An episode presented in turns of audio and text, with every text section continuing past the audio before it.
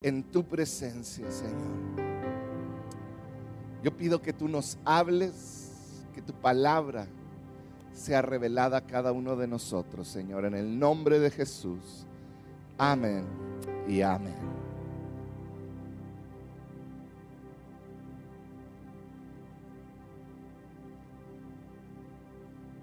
Muy bien, pues el día de hoy, bueno, estamos en el final del año, falta mes y medio para, un poquito menos de mes y medio para terminar el año.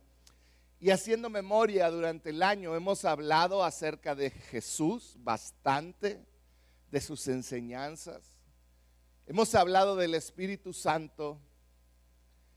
Y para esta última serie del año, Dios puso muy fuerte en mi corazón hablar de Dios el Padre. Entonces estamos el día de hoy iniciando una serie que he titulado Mi Padre. ¿Puedes decirlo? Mi Padre, mi Padre. Por un momento cierra tus ojos, cierra tus ojos, no dejes que nada te distraiga. Y yo quiero que por un momento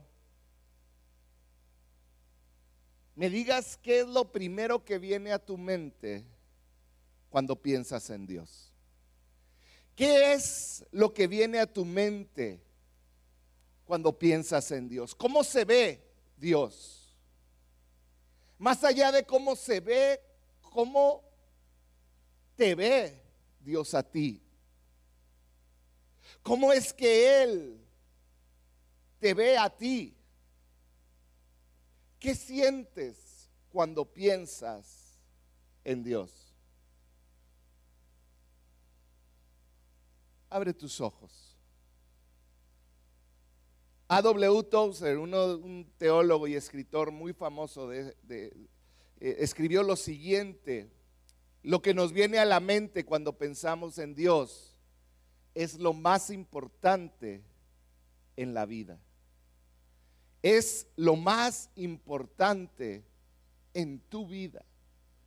Lo, aquello que viene a tu mente cuando piensas en Dios va a definir tantas áreas de tu vida.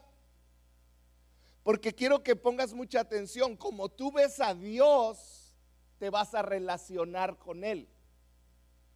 ¿Qué es esto? Como yo como el concepto, la idea que yo tenga de Dios es de la manera en la que yo me voy a relacionar con Él. Y la manera como yo me relaciono con Él determina con qué actitud me acerco a Él.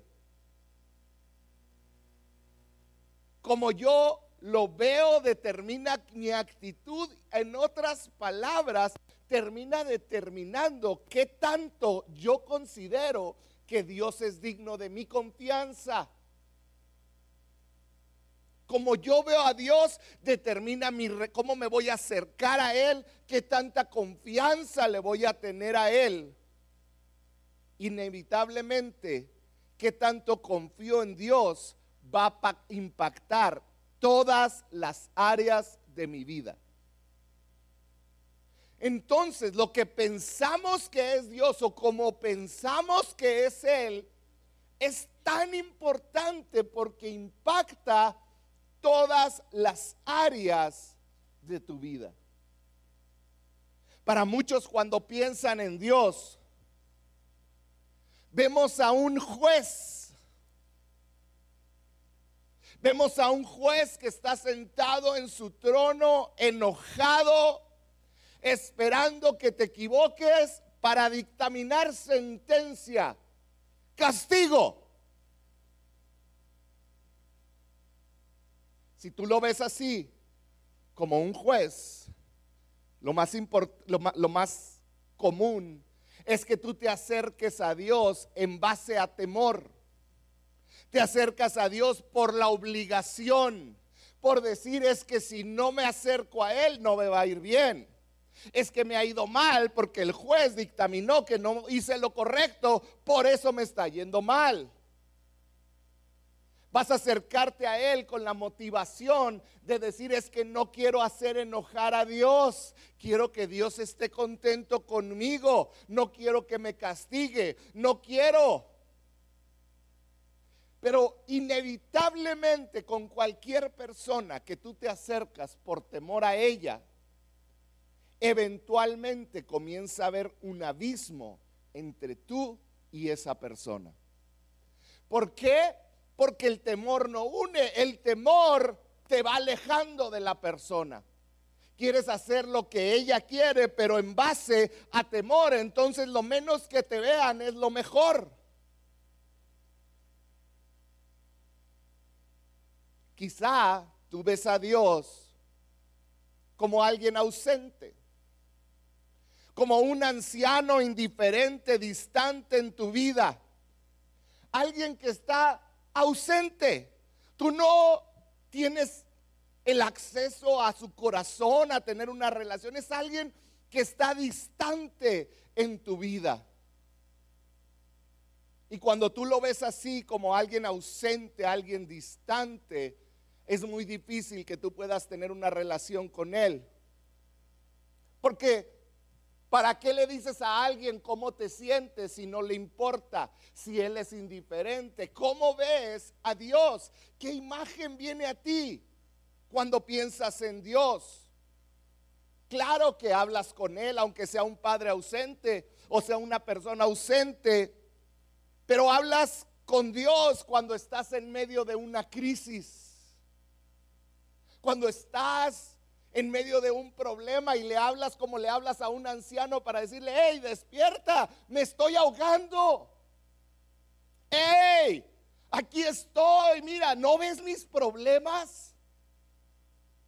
Y para muchos eso es su idea de Dios. Para otros, Dios es como un coach. Un coach que va a ver tu comportamiento, tu manera, tu atleticismo de alguna manera. Va, va, va, va a ver si eres lo suficientemente bueno para meterte al juego, si te comportas de manera correcta, si tu rendimiento es el correcto. En otras palabras, muchos ven a Dios como un coach que te va a querer si te comportas o das lo que Él espera, pero si no, Él te va a gritar. Él va a estar encima de ti si no cumples los estándares que tiene este coach. Entonces, vives una vida tratando de ganar el amor de Dios. Que Él vea tu esfuerzo, que Él vea que te estás esforzando, que Él vea que estás diezmando, que estás orando, que vienes a la iglesia, que estás sirviendo. Que Él vea mi amor por Él, que Él vea mi esfuerzo. El problema de esto es que esto crea vivir una vida gris, una vida sin alegría, porque sabes, es tan difícil cumplir las expectativas de este coach en nuestra vida comenzamos a vivir una vida gris, triste, porque no llegamos al estándar, o si sentimos que llegamos a cierto estándar y que nosotros nos comportamos de cierta manera correcta, nos sentimos con el derecho de juzgar a otros y nos convertimos en juzgones. ¿Por qué? Porque yo estoy haciendo lo que el coach espera de mí. Para otros, Dios es la policía de la diversión. Es Dios aquel que está buscando a ver quién se está divirtiendo demasiado para detenerlo y decirle, esto no se hace así. Estás multado. Vas a la cárcel. Y para muchos este es Dios. ¿Cuál es el problema de pensar que Dios es este policía moral?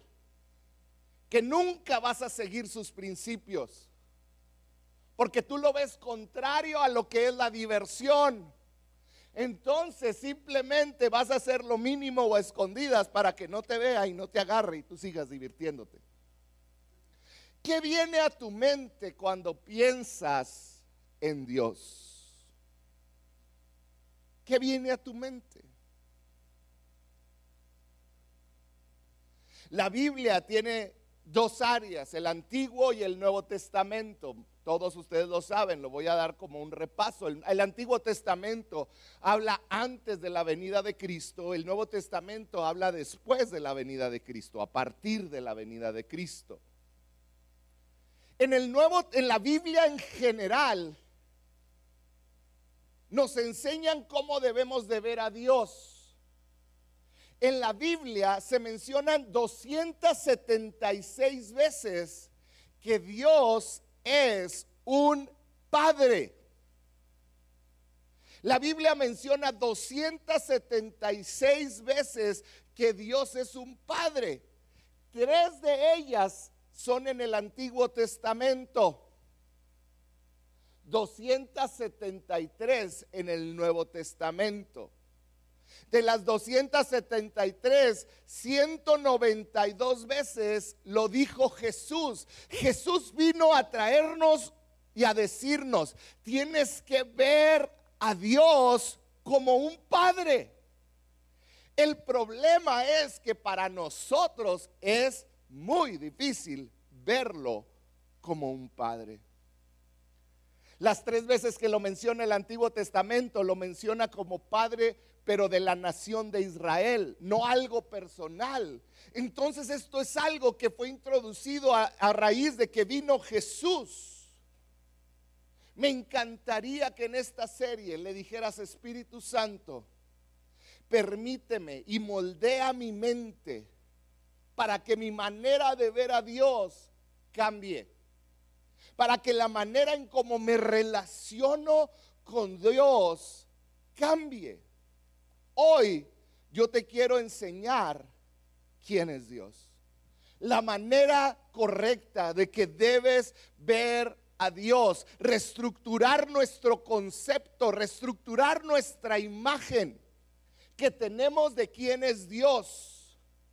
Porque cuando tú hagas esto va a impactar y va a cambiar cómo lo ves a Él, qué tanto te acercas a Él y qué tanto confías en Él. Necesitamos entender claramente quién es Dios. Entonces el día de hoy, como primera parte de la serie, yo quiero cubrir dos cosas. La primera, vamos a ver cómo quiere Dios que lo veamos. Y la segunda es por qué es tan difícil para mí verlo como Él quiere que lo veamos. Vamos a empezar. Mateo capítulo 6. Tú dices, ya que no terminó, no, voy empezando. Mateo capítulo 6, te voy a contar un poquito el contexto. Jesús está iniciando su ministerio. En este momento todo es nuevo para sus discípulos. Ellos están viendo a este Jesús iniciar el ministerio, hacer milagros increíbles, hablar de una manera diferente que está revolucionando su mente. Y en Mateo 6, los discípulos le hacen una solicitud a Jesús. Le dicen, Jesús, vemos que tú constantemente oras, lo vimos hace unas semanas, vas a orar con el Padre. Y ellos le dicen, Jesús, enséñanos a orar. Lo que estaban diciendo estos discípulos es, enséñanos a conversar con Dios. Eso es orar, conversar con Dios. Y los discípulos le dicen, hey Jesús, enséñanos a conversar con, el, con Dios. Cuando Jesús empieza a enseñarles, Jesús no les enseña una oración mecánica. Les empieza a enseñar cómo debes acercarte a Él, cómo debes relacionarte, cómo debes de verlo. En otras palabras, desde qué posición te estás acercando. Jesús está por decirles, Él es un juez. O Jesús está por decirles, Él es alguien ausente. O Jesús está por decirles, Él es un policía de la diversión. Jesús está por decirles todo esto que ellos tienen en la mente, como quizá algunos de nosotros. Porque esa es la idea que tenemos de Dios. Entonces, si voy a hablar con Dios, tengo que venir de traje. Tengo que estar serio, tengo que hablar mi mejor lenguaje. ¿Qué nos va a decir Jesús? Enséñanos a conversar con Dios. Porque la manera como hablas con alguien determina tu relación con esa persona. Con un amigo hablas de una manera distinta que con un desconocido. Con una persona en autoridad que tu vida depende de él o tu trabajo depende de él, hablas de una manera distinta que con alguien que quiere algo de ti. ¿Cierto o falso? La manera como hablas determina tu relación con esa persona. Vamos a ver qué les dijo Jesús. Mateo 6, versículo 9. Jesús comienza diciéndoles, ustedes deben orar así. Y todos sabemos la oración, porque hemos hecho exactamente lo contrario que Jesús quiso enseñarnos. Nos mecanizamos oraciones. Padre nuestro que estás en los cielos, santificado sea tu nombre, venga tu reino. Pero Jesús estaba dando otro mensaje que espero y el Espíritu Santo pueda abrir tu mente y tu corazón para poder agarrar esto que Jesús estaba diciendo. Cada vez que vas a conversar con Dios, tu mente tiene que estar situada en una realidad. La realidad de que Él es tu Padre no la realidad de que Él es el juez que te va a mandar al cielo o al infierno. Jesús cambia toda esta estructura judía de pensamiento y dice, te vas a acercar a Dios como un hijo. Les está diciendo, eh, vas a orar desde la, vas a conversar con Dios desde la posición de un hijo. Fíjate, no estás orando desde la posición de un desconocido, es lo que estaba diciendo Jesús. No estás orando desde la posición de un enemigo o de un familiar incómodo o de un juez o de un policía. Estás orando desde la posición que Él es tu padre y tú eres su hijo. Vamos a ponernos en contexto. ¿Se acuerdan que la semana pasada les explicaba lo que es la hermenéutica? Tenemos que estar en el contexto para entender la profundidad de las palabras de Jesús. Quiero que te imagines que estás en ese tiempo sentado ahí con los discípulos y Jesús les está diciendo, así deben de orar, Padre nuestro. Cuando los judíos escucharon esto, porque entiende, todos ellos eran judíos, los discípulos. Y siendo judíos, ellos han estudiado toda su vida, han escuchado toda su vida el Nuevo Testamento. ¿Sabes por qué? Pregúntame, ¿por qué? Porque todavía no se escribía el Nuevo. Obvio, ¿no? Entonces, ¿qué es lo único que conocían? Nosotros conocemos el Nuevo Testamento, pero ellos no. Entonces quiero que por un momento te sientes ahí en la fogata con Jesús y los discípulos. Tienes a Pedro y a Juan de los lados. Y Jesús les dice, tienes que orar Padre nuestro. Para ellos era qué? Si toda la vida me han enseñado la reverencia, ¿se acuerdan del lugar de los atrios, del lugar santo? Del lugar santísimo, de cómo nada más el sacerdote una vez al año podía entrar y, dar sacrificio y todos los demás estaban afuera. Esto es lo que ellos tienen en la mente. Ellos, ellos no tienen el contexto de que pueden adorar a Dios. Quiero que te pongas en su lugar. Cuando ellos piensan en Dios, lo último que piensan es en un padre lo primero que se les viene es que al que miente se muere, que en una ocasión se abrió la tierra y se tragó a otros, que detuvo el mar, que cruzaron en seco, que sacó de una piedra por medio de Dios agua. Em, ellos tienen todo este conocimiento, entonces hay una honra o temor más bien hacia Dios. ¿Quién va a ser este Dios? ¿Cómo? Para ellos, de hecho, se mencionaban a Dios, no como Dios nosotros. Ellos tenían la palabra impronunciable, una palabra sin sílabas, que se escribía y era Yahweh. y que era una palabra, era, dicen que es el sonido de la respiración, o sea, era algo, era, era, no lo podían ni nombrar, había tal reverencia y de repente Jesús les dice, cuando ustedes oren, díganle mi Padre. Ellos estaban diciendo, esto es una locura. ¿Cómo que mi Padre? Y a lo mejor así estás tú. Porque no tenemos una relación de que es un buen padre muchas veces. Para entender aún más la locura de las palabras de Jesús, de este Padre nuestro, vamos a ver las palabras que Jesús utilizó. La palabra nuestro, voy a empezar al revés. La palabra nuestro viene del griego ego. Di conmigo ego. Eso quiere decir nuestro te voy a decir que es. Es un pronombre en primera persona que al traducirlo al singular sería el equivalente a mí. Si Jesús le estuviera hablando nada más a ti, te dijera, tú vas a orar de esta manera.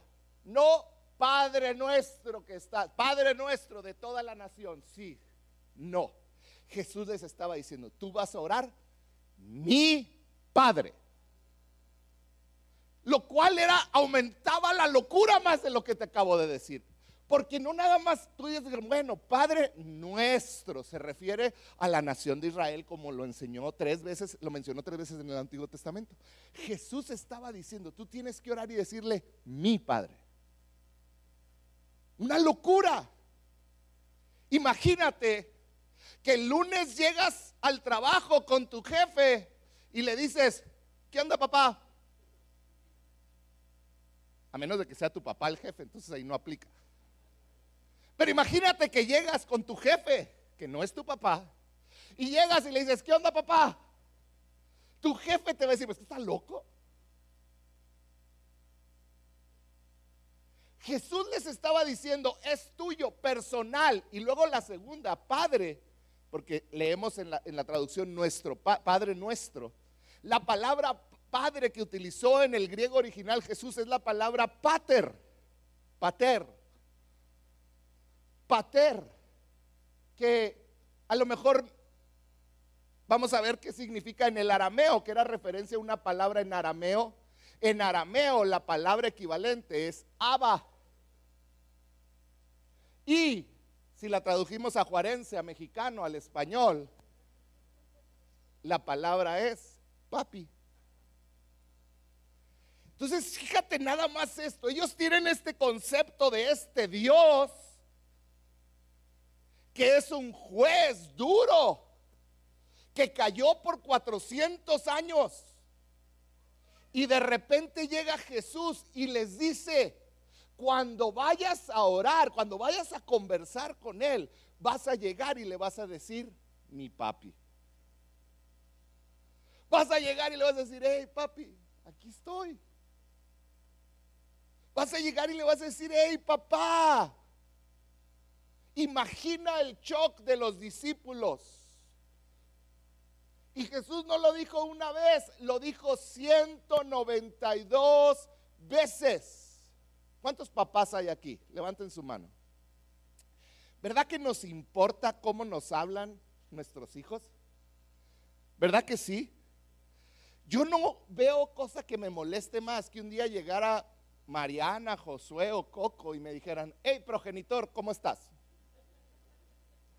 ¿Cómo te sentirías como mamá o papá? Hey progenitora, O que te dijera, hey jefe, deme de comer. ¿Les cuento algo? Cuando yo estaba joven y adolescente, si yo quería hacer enojar a mi papá, yo nomás tenía que decir una frase. Y mi hermano sabe porque se está riendo. Yo le tenía que decir, jefe. Eh, jefe, dame dinero. Y dejaba lo que estaba haciendo. Y no me digas jefe, a mí no me digas jefe. Que quién sabe que. Ah". Y era como encenderle una llamita. Porque como hablas determina mucho, ¿no es cierto?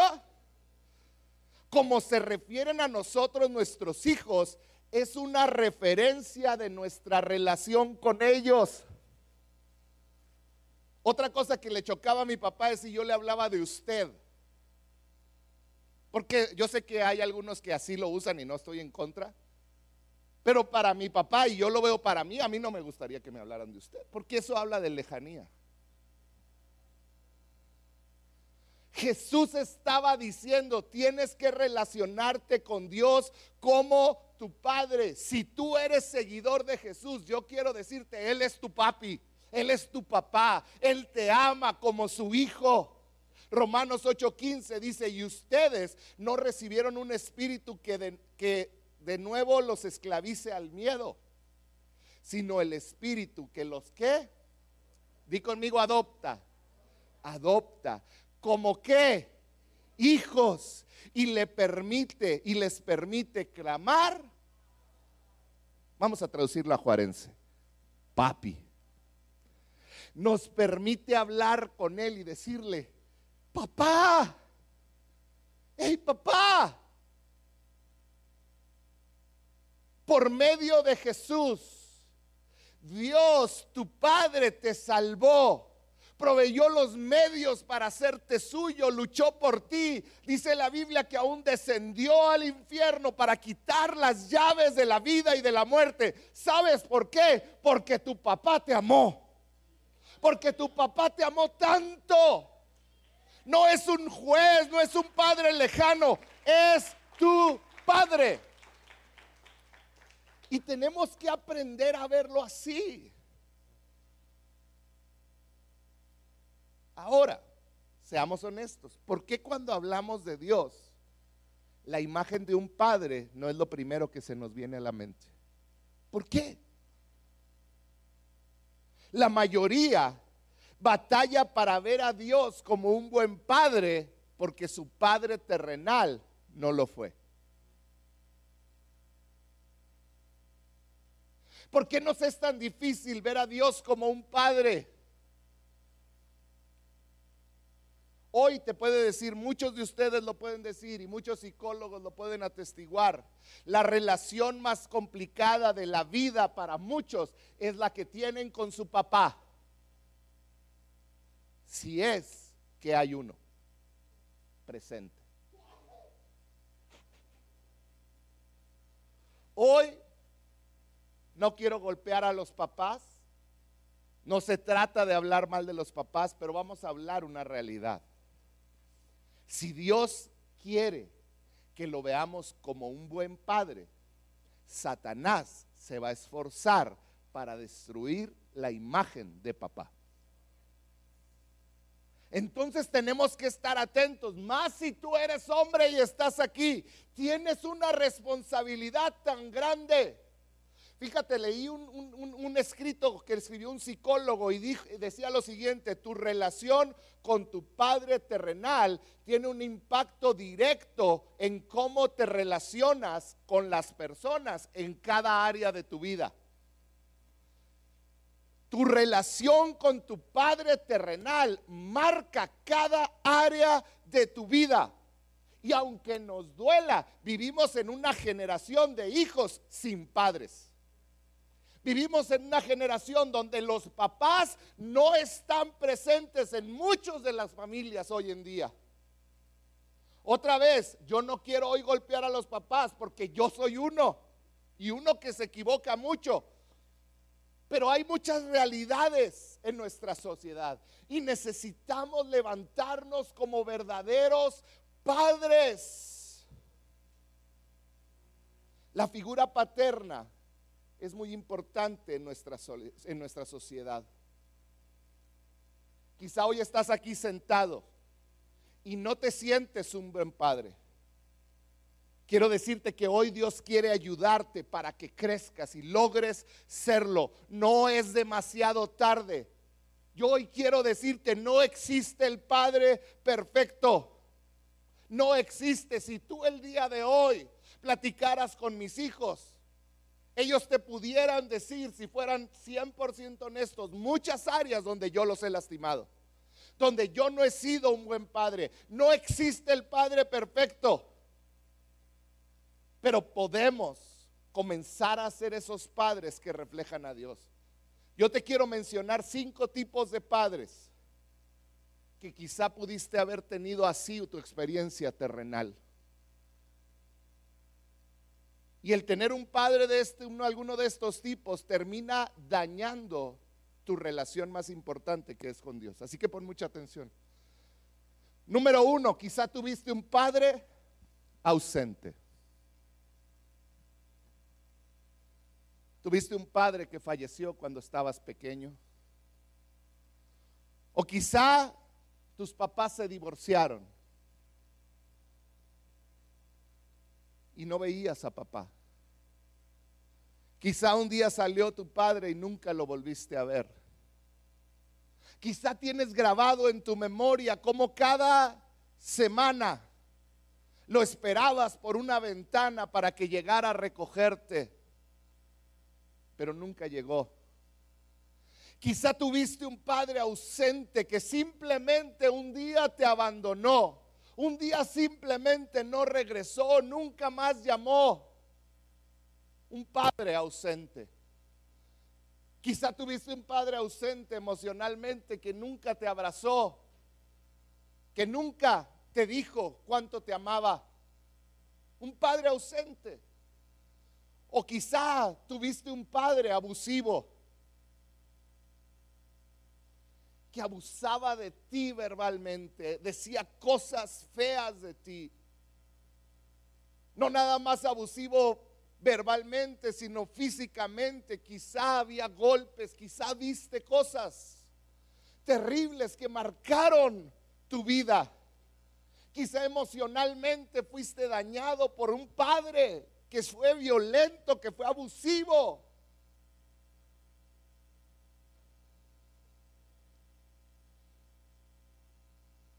O quizá tuviste un padre y te hizo vivir lo que nunca cualquier ser humano debe de vivir. El abuso sexual por parte de un padre. Y eso te marcó tan profundo.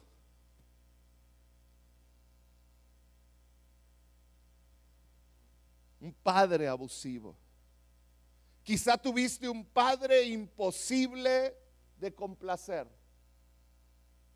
Un padre que a pesar de lo que hicieras en la escuela, en el deporte, en la música, nunca era lo suficiente para decirte muy bien, lo hiciste muy bien. Siempre había algo más que se podía mejorar. Era basado en, cómo yo soy, qué es lo que logro, cuánto logro. Era imposible que te dijera que estaba orgulloso de ti. Era imposible que te abrazara cuando fracasabas. Era imposible que te dijera que tú podías lograrlo. Un padre imposible de complacer. O a lo mejor tuviste un padre pasivo que estuvo presente en la casa, que estaba ahí en la mesa, pero nunca participó en nada. Nunca participó en, felicitarte, en verte a los ojos cuando hablabas. Nunca participó en ser parte de una disciplina o de un festejo. Él simplemente llegaba, se ponía frente a la tele y ahí se quedaba. Él no estuvo ni físicamente para abrazarte, pero tampoco emocionalmente para decirte cuánto significabas para Él y creciste con alguien pasivo que nunca te guió, creciste tú encontrando tus propios caminos, tomando tus propias decisiones. O a lo mejor tuviste un padre imperfecto, pero amoroso. Con errores, pero que te mostró amor, cuidado y protección. Yo no sé cuál haya sido tu experiencia con tu padre pero de alguna manera la experiencia de la mayoría de nosotros cabe en estas cinco maneras de ser papá. De alguna manera cada una de nuestras experiencias lo saben. Muy pocas heridas lastiman tanto como las que causa un padre. Leí una estadística que me estremeció. ¿Sabías que el 85% de los jóvenes en prisión vienen de un hogar sin un padre? 85 de los 85%, 85 de cada 100 que hoy están en la cárcel vienen de un hogar sin un padre. Si tú vas a los días de visita en esos lugares, en la cárcel, te vas a dar cuenta que la gran mayoría son mujeres, porque no hay un padre. Y muchos de nosotros vivimos sin una relación con Dios porque inconscientemente asociamos a Dios con nuestro Padre terrenal. Cuando era líder de una célula de jóvenes, en una colonia cercana alcanzamos a un grupo de muchachos con muchos problemas. Había uno que le decíamos el siete pisos, René, un muchacho que medía dos metros, delgadito, delgadito, güero de ojos verdes, y empecé a hacerme su amigo y a presentarle el Evangelio. Y un día llegué y se había peleado a gritos con su mamá, quebró las ventanas de su casa de lo enojado que estaba. Y yo llegué en el momento del conflicto y le dije, hey, calmado. Y yo empecé a hablar con él y él empezó a llorar y empezó a quebrantarse. Y me acuerdo que lo abracé, así grandote lo abracé y le dije, yo quiero ser un papá para ti. Híjole. Parece que le había dicho una majadería y lo había golpeado. Me aventó y el rostro le cambió, se puso rojo y se me acercó como si me fuera a golpear y me dijo gritándome en la calle, si tú quieres ser como mi padre, entonces te odio y te quiero matar. Yo me asusté. Dije, no, no, no, no. Y entendí lo que el daño de un padre hace en la vida de un joven. Muchos aquí han crecido con la idea de un Dios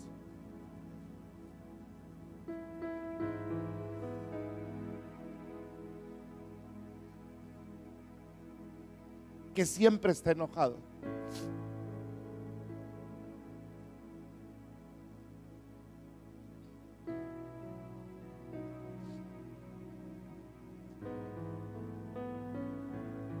enseñados mal en la iglesia acerca de Dios. Creyendo que tenemos un Dios esperando para castigarnos nos han enseñado. Yo recuerdo desde niño oía canciones, se, oye un ruido, se oye un lamento. Mamá,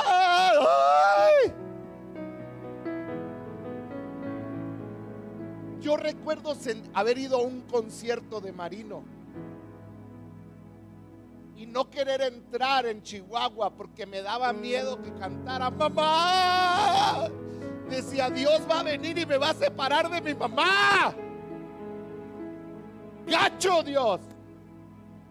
¿No es cierto? Nos han enseñado un Dios enojado, molesto, que está esperando que te equivoques para darte el latigazo donde más te duele. Que nos castigó con el COVID porque hemos hecho algo mal. Muchos dijeron eso. Oh, es juicio de Dios.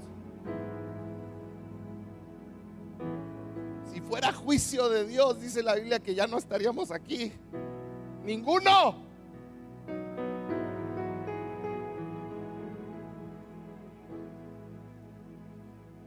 Hoy quiero decirte, tú cuando oras no le estás orando a alguien que tienes que usar palabras rebuscadas y correctas, que tienes que llegar vestido de cierta manera, que tienes que estar derechito, que tienes que hablar con las palabras de la reina Valera para que te escuche bien. Estás hablando con mi papá. es tu papá. Y sabes, con mi papá, yo puedo hablar hasta con mal aliento y él me va a escuchar. Yo puedo hablar despeinado, yo puedo hablar llorando o extremadamente feliz. Y mi papá me va a escuchar. Aquí está. Con Dios es lo mismo. Él es tu papá. Y a lo mejor tuviste un padre imperfecto, pero amoroso. Él es un padre perfecto que te ama. Él es el Padre perfecto. Ustedes deben orar así. Padre nuestro. Qué profundidad en dos palabras. Tú debes de orar, mi papá, que estás en el cielo. ¿Cómo te adoro? Porque tú eres santo. Puedes decirlo conmigo, mi papá.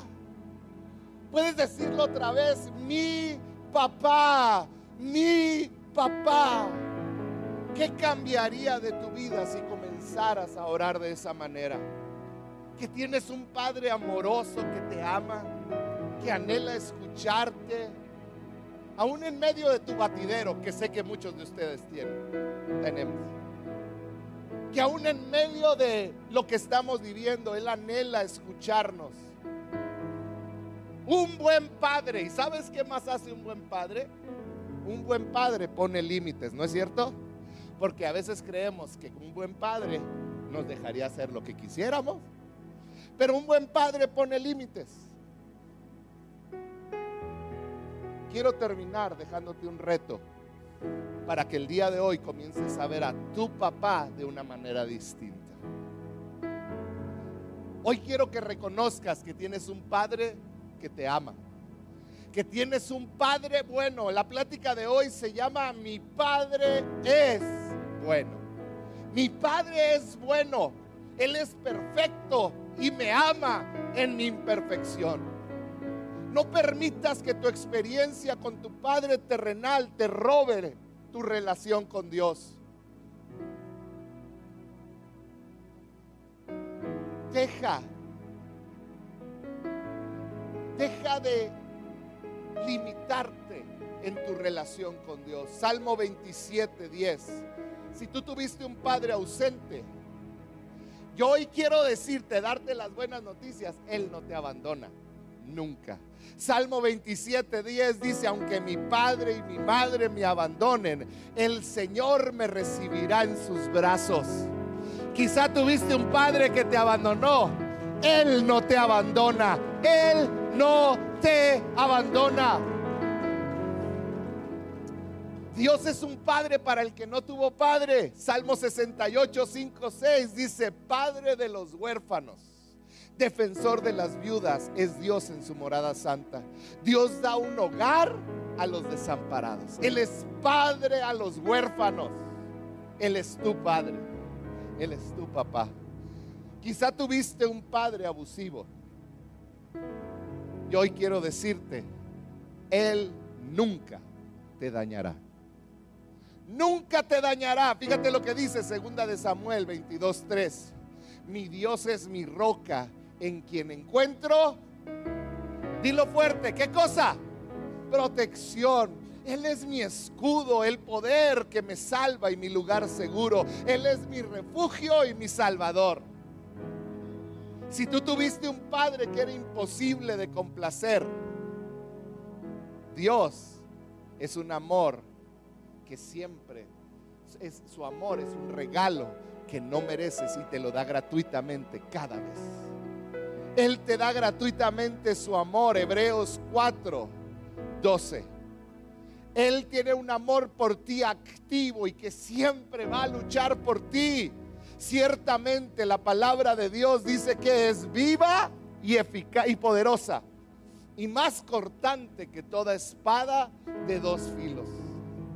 Lo que Él habló de ti para ti es vivo y te anda buscando, es poderoso para buscarte. Si tú tuviste un padre imperfecto, pero amoroso, yo quiero decirte que tú tienes un Padre perfecto y con un amor perfecto para ti. Primera de Juan 3.1 dice, miren, Dios el Padre nos ama tanto que la gente nos llama como hijos de Dios. Y la verdad es que lo soy. Yo sí lo soy.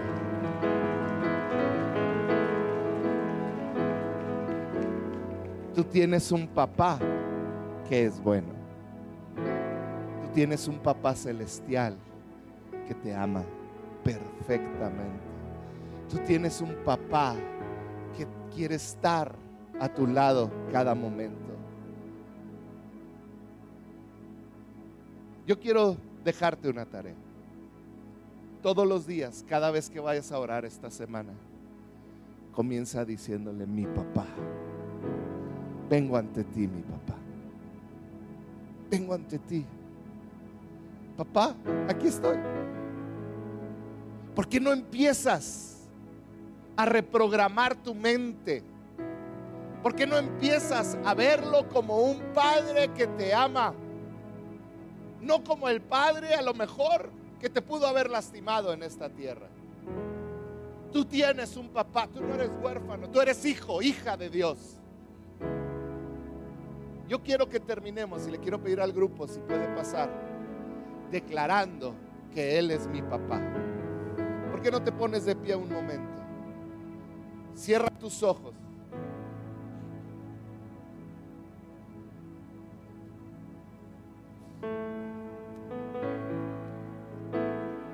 Ahí donde estás, dile, Señor, gracias, porque hoy entiendo que tú eres mi Padre. Tú eres mi papá, díselo, tú eres, díselo audiblemente. Deja que esas palabras atraviesen atraviesen lo más profundo de tu ser. Ahí donde estás, dile, tú eres mi papá. Tú eres ese padre, tú eres mi papá y yo te lo agradezco. Tú eres. Tú eres mi papá, Señor, en el nombre de Jesús, Espíritu Santo. Yo te pido por cada hombre, mujer, joven, señorita que está aquí, que ellos puedan, Señor, que ellos puedan ser el día de hoy abrazados por su papá. Padre, en el nombre de Jesús, yo no sé lo que ellos vivieron en su niñez, en su juventud. Yo no sé todas aquellas áreas, Señor, que les robaron, que les lastimaron, que les han marcado aún su relación con los que aman y con Dios hasta el día de hoy. Pero yo hoy veo un parteaguas en la vida de cada uno. Un parteaguas, Señor, que ellos podrán ver y saber que tienen un Padre que les ama. Que ellos pueden acercarse con ese Padre bueno que les ama. En el nombre de Jesús. Corro a mi solo en sus brazos está mi lugar. Me envuelve su gracia.